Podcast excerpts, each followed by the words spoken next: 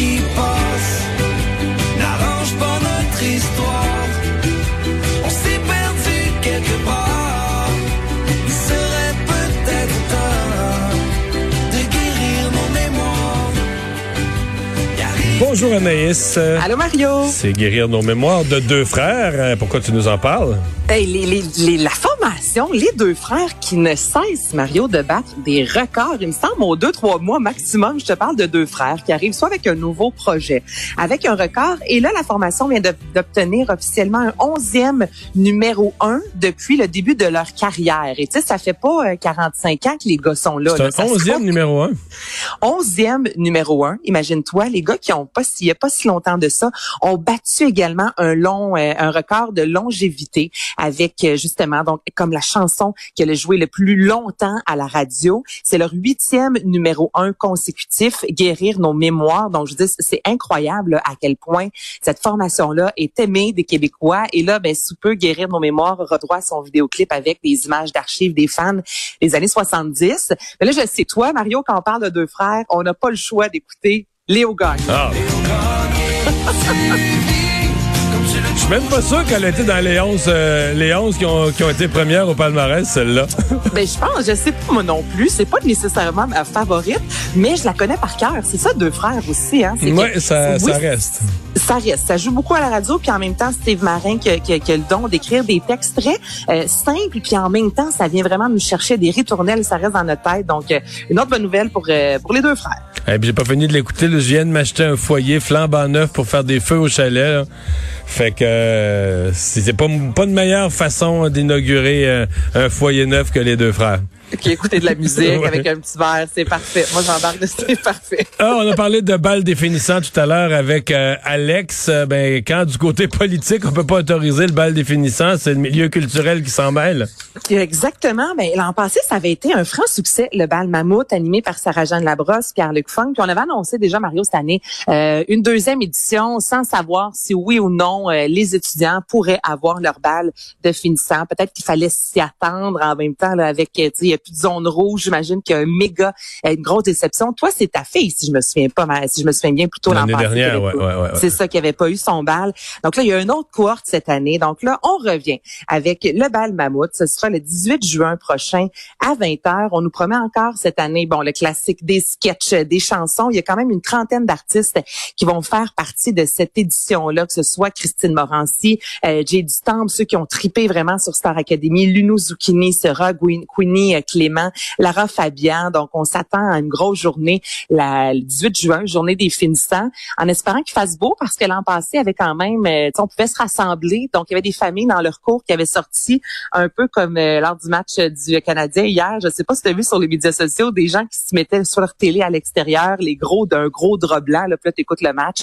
Ben, il y avait beaucoup de, de finissants qui avaient fait ça l'an passé, donc qui écoutaient le bal mammouth en célébrant avec huit de leurs amis. Puisque bon, c'est c'est une tristesse, mais au moins, comme tu dis, tu sais, la, la culture, les médias sont là pour souligner quand même la fin de cette année-là qui est assez particulière.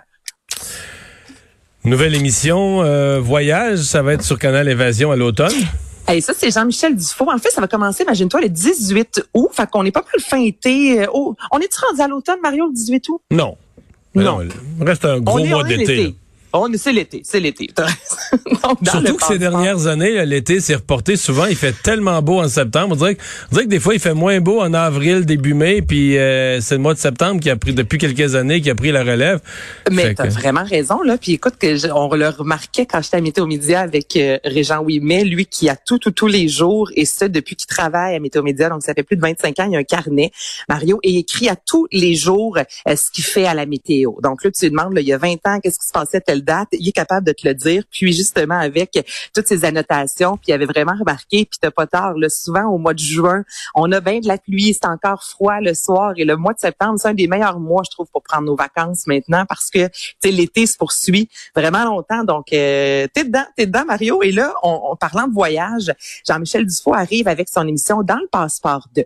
Ce sera Évasion à la fin de l'été. Et c'est huit épisodes. Lui va rencontrer, en fait, des artistes. Il y a Marie-Soleil Dion, euh, Valérie Chevalier, Dave Morissette, déjà qui ont confirmé euh, leur passage à l'émission. Et ils vont arriver avec des images d'archives, des anecdotes en lien avec leur plus beau voyage. Toi, tu pourrais aller là, là, parce que tu es un, t'es un grand voyageur. J'en ai fait quelques-uns, oui. T'en as fait. Vite de même, là, c'est quoi ton, ton coup de cœur? Tu en as un à mettre de l'avant. Tu en as mis trois, quatre. Euh, la Grèce, on dira ce qu'on voudra, la Grèce des îles grecques, c'est un pays d'une beauté difficilement comparable. Euh, c'est sûr que moi, tout ce qui est l'Italie, c'est mais c'est plus personnel. Moi, je capote sur l'Italie. Mm-hmm. euh, Peut-être pas un hasard, je m'appelle Mario, donc c'est sûr que la Toscane, la ville de Rome, j'ai des gros, gros, gros attachements, des gros souvenirs en Italie. Il y a des pays moins connus comme la Pologne. Moi, j'ai adoré, euh, adoré la ville de Cracovie, j'ai adoré la Pologne. Euh, L'Irlande a ses charmes. Euh, vraiment, vraiment. Ah oui, c'est très, très, très spécial l'Irlande. Euh, pas de grosses villes, des petits villages. À la campagne, tu te promènes, tout est vert. Tu sais, il l'appelait la verte terrain. Là, Mais tu comprends pourquoi quand les navigateurs arrivaient, tu vois l'île, c'est comme une boule verte. Là, tu sais, c'est vert, vert, vert, vert. C'est beaucoup de pluie, tu sais, pas trop de, pas de sécheresse, pas trop de chaleur. C'est le, le côté vert quand tu es sur place, le vert vif du, du gazon, là, il est partout, partout, partout. Est-ce que c'était comme l'image qu'on a dans les films, vraiment toujours du pub irlandais avec du ça, ça me va très bien. ça, ça me convient. Moi, je suis pas un gars de, discothèque puis de boum boum, mais à n'importe quelle heure du jour, dès qu'il est passé, dès que le déjeuner est pris, là, un pub comme tu viens de décrire, ça me convient parfaitement. Ah. avec des gros, avec des gros bancs en bois puis des fauteuils ah. pas tous pareils puis tout ça, là, ça me ah. convient parfaitement. Ben écoute, mon Dieu, tu pourrais te l'inviter à l'émission puis raconter tout ça, mais pour ça, il faut avoir des images d'archives. Êtes-vous, toi, Marc-Claude, du genre à, filmer? Est-ce que t'es kid Kodak ou pas en tout? Bon, je prends quelques photos avec mon sel, mais euh, des films jamais. Non, là-dessus, là-dessus, je conviens plus du tout. Les souvenirs sont juste dans ma tête. Ils sont pas firmés. là-dessus, t'es comme mon chum. C'est comme, non, non, on vit le moment, là. Puis euh, peut-être une petite photo ici et là, mais on commencera pas à avoir notre caméra, euh, tu sais, pour se, faire des selfies, là, le fameux bâton, là, ça, c'est la pire chose non, non, non. Le selfie-stick, non, c'est ça. bon, alors Jean-Michel Dufault, dans le passeport de, euh, j'ai hâte de voir cette émission le 18 août, Canal Évasion à 19h30. Et euh, le grand historien Jacques Lacourcière euh, qui est décédé au cours des dernières heures. L'auteur historien, comme tu l'as mentionné, euh, Jacques Lacourcière, à l'âge de 89 ans, c'est survenu dans la nuit de lundi à mardi. Lui, en fait, souffrait d'Alzheimer depuis quand même plusieurs années. Dans les derniers jours, sa santé s'était vraiment dégradée. Et il y a quelque chose qu'il disait à plusieurs reprises, c'est qu'il voulait montrer aux Québécois qu'on avait une histoire, en fait, aussi belle que celle de n'importe quel pays. Et je vais t'avouer, mon Mario, vite comme ça, tu me dis Jacques Lacourcière, oui, c'est quelqu'un que je, je, connaissais de nom, mais là, tantôt, en lisant, je me disais, cet homme-là avait vraiment un apport aussi au niveau culturel. Si on pense, entre autres, à l'émission euh, Duplessis, qui avait vraiment, lui, élaboré à la série, parce que le Québec, il connaît ça, euh, notamment euh, la, la, épopée en Amérique en 1997. C'est lui qui avait assuré la narration pour Gilles Carle. D'ailleurs, il y a François Legault aujourd'hui et François Blanchet. Il y a vraiment plusieurs personnalités qui ont tenu à lui dire un énorme merci. Histoire populaire du Québec, les cinq tomes. Ça, suis certaine que tu as déjà lu ça. Toi qui lis un livre par soir ou presque, est-ce que tu en as Moi, je lis un livre par soir. non, j'ai pas le temps. non, mais tu as toujours un livre sur ta table de chevet, Mario. Oui, oui. Mais euh, non, j'ai pas tout lu ça. J'ai lu l'histoire du monde, ça. J'ai lu pas mal de livres d'histoire du Québec, mais pas ceux de la coursière. Pas le, grand recueil. J'ai probablement étudié par la bande, là, mais... Euh, Bon, ben écoute, tu vas faire ça cet été avec ton foyer deux frères, là. C'est pas trop tard. Non, mais on, s'entend que sur le plan des, euh, des historiens québécois, là, c'est vraiment une, une référence, là.